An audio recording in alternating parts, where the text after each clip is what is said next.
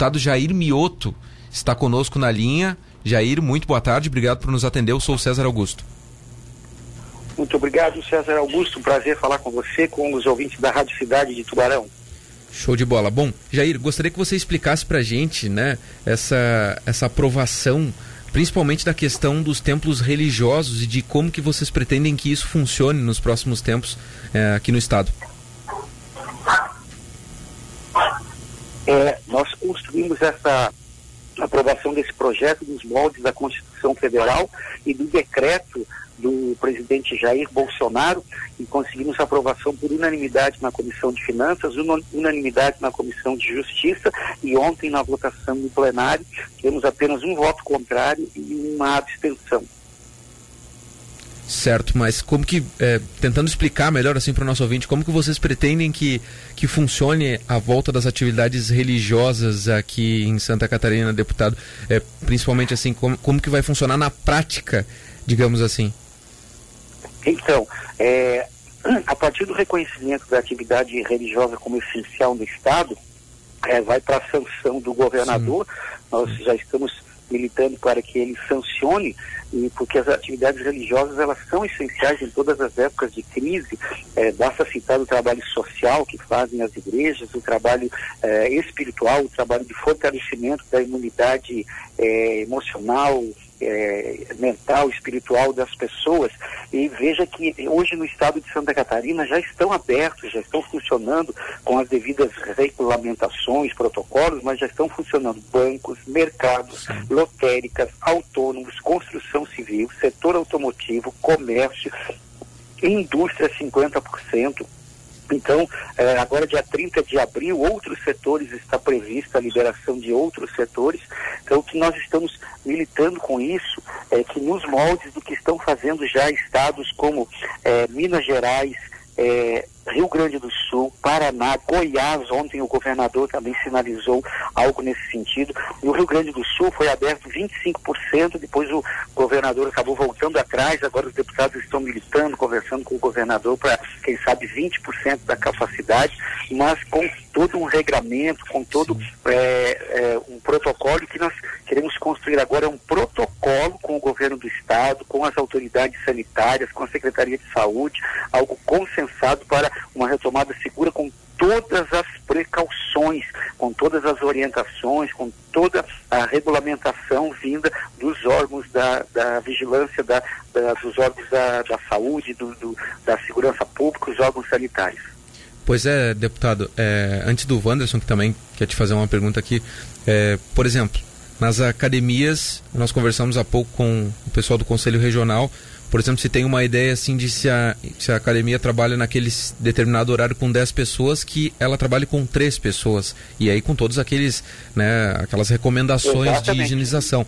Por exemplo, em igrejas, um, um exemplo, deputado, é, isso funcionaria também desta forma? Se a igreja, Exato. por exemplo, recebe 200 pessoas, ela vai receber um, um, um número menor?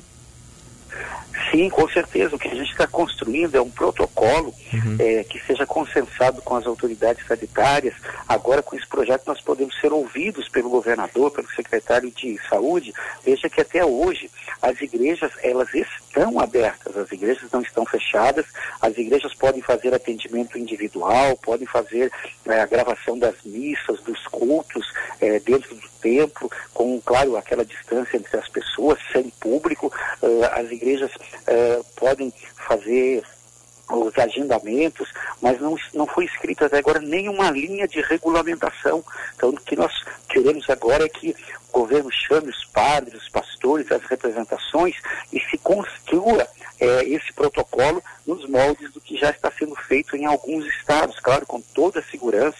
E é, dou exemplo do Rio Grande do Sul, eles abriram com 25% da capacidade do templo e com limitação de público, como falei, alguns estados colocaram 30, outros 50 pessoas, com espaçamento num raio de 2 metros, um metro e meio, com álcool gel, todos com máscara. Então é algo nesse sentido, mas com muita segurança para que as pessoas também é, se sintam protegidas. Jamais ah, as igrejas ah, vão querer eh, ficar criando um foco de contágio, jamais. Nós somos parceiros, como somos em todas as crises, em todas as catástrofes do Estado. Esse é o momento que as igrejas contribuem, os, os padres, pastores, é, nós estamos fazendo um atendimento social, espiritual, e nós queremos então com isso ser ouvidos pelo governo e também dar a, a nossa contribuição maior ainda do que estamos fazendo até agora. Boa tarde, é o Wanderson, tudo bem? Tudo bem, Anderson? Agora, por exemplo, se a gente for usar como uma celebração, um culto religioso, como fazer esse controle das pessoas, né? Porque as pessoas, assim, caso seja aprovado aí pelo governador, tanto a questão também das academias e também das igrejas, como fazer que os números de pessoas né, sejam controlados. Como eu citei, para uma missa, uma celebração, um culto religioso, de que forma esse controle poderia ser feito? Então, as, as uh, entidades religiosas, elas têm um, um, fator preponderante, elas são muito disciplinadas. Os pastores, os líderes, uh, ensinam a disciplina para as pessoas. E as igrejas podem ser um grande fator também de divulgação das medidas de saúde, das medidas restritivas.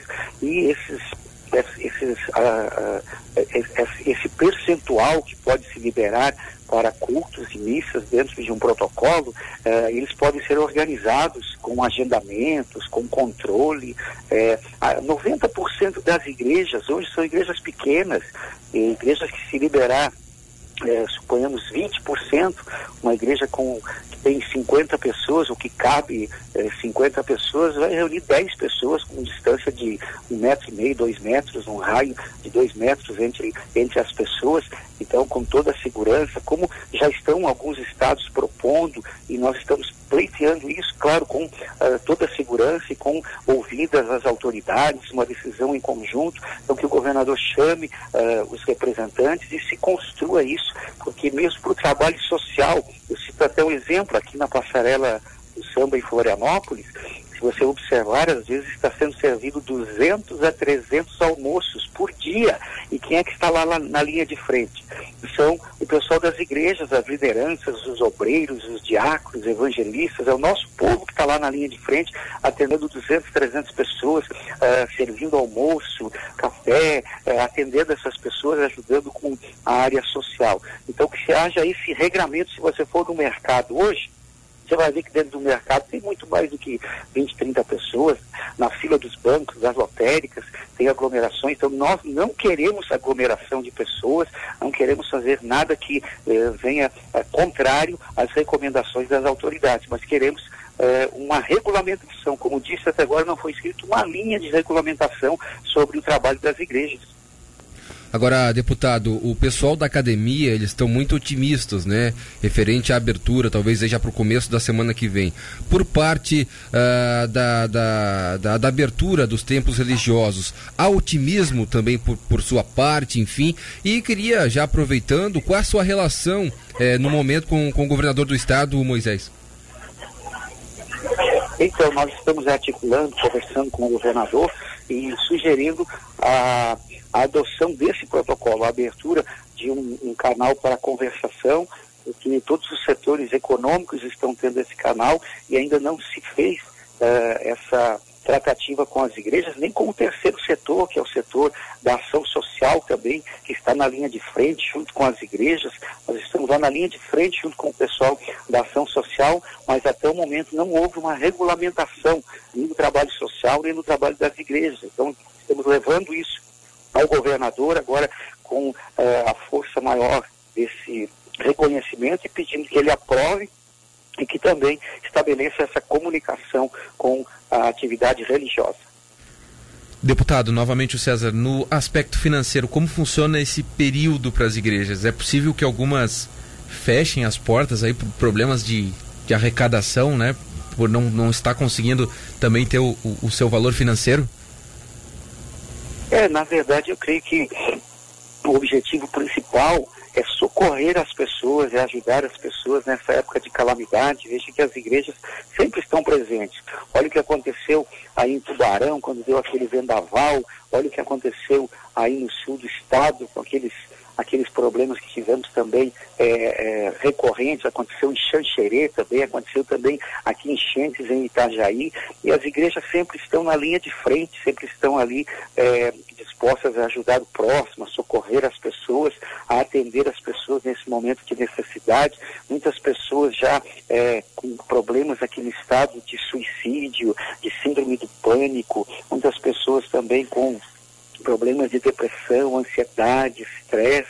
Eu acho que nesse momento a fé é importantíssima para poder fortalecer a imunidade das pessoas. Então as igrejas é, estão se dispondo a fazer esse trabalho, mas que seja regulamentado, que seja organizado, que possa passar a existir, pelo menos em, nos decretos e nas portarias da Secretaria de Saúde.